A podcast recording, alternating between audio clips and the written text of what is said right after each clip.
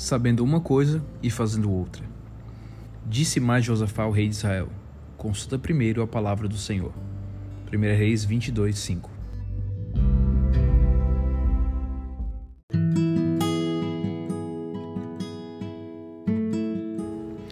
Esta é uma das mais estranhas narrativas da Bíblia. O contexto é a guerra Ciro-Efraimita. Naquele momento, entrega por três anos. Ao longo do conflito, o Reino do Norte havia perdido várias de suas cidades para a Síria. Acabe, rei de Israel, decide então resgatar Ramote de Gileade, uma das cidades perdidas. Ele visita Josafá, rei de Judá no sul, e o convida para participar de seu projeto. No texto de hoje, Josafá decide que era necessário, antes, consultar o Senhor.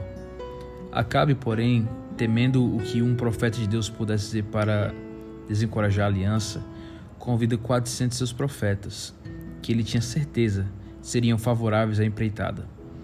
Josafá não se impressiona muito com o circo criado pelos falsos profetas. Não há aqui ainda algum profeta do Senhor para o consultarmos? O velho profeta Micaías é levado diante dos dois monarcas.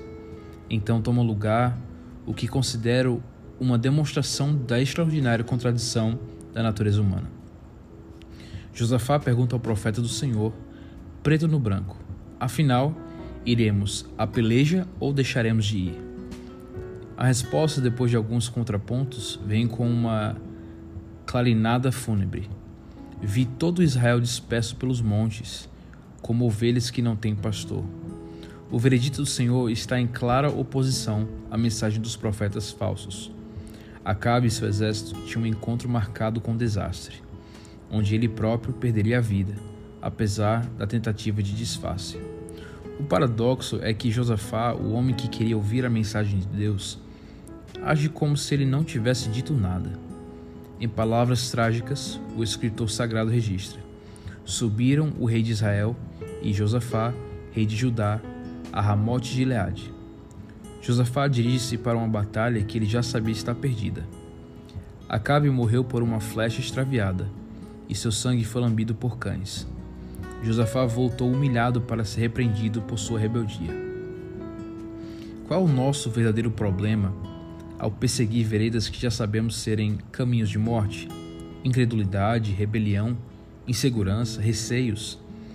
Estaria você hoje com os sintomas da síndrome de Josafá, pensando em contrariar a luz que já tem sobre determinada questão? E como rei de Judá, sabendo uma coisa, mas fazendo outra? A história não está do lado da desobediência. Ao desobedecermos voluntariamente, também colheremos os resultados.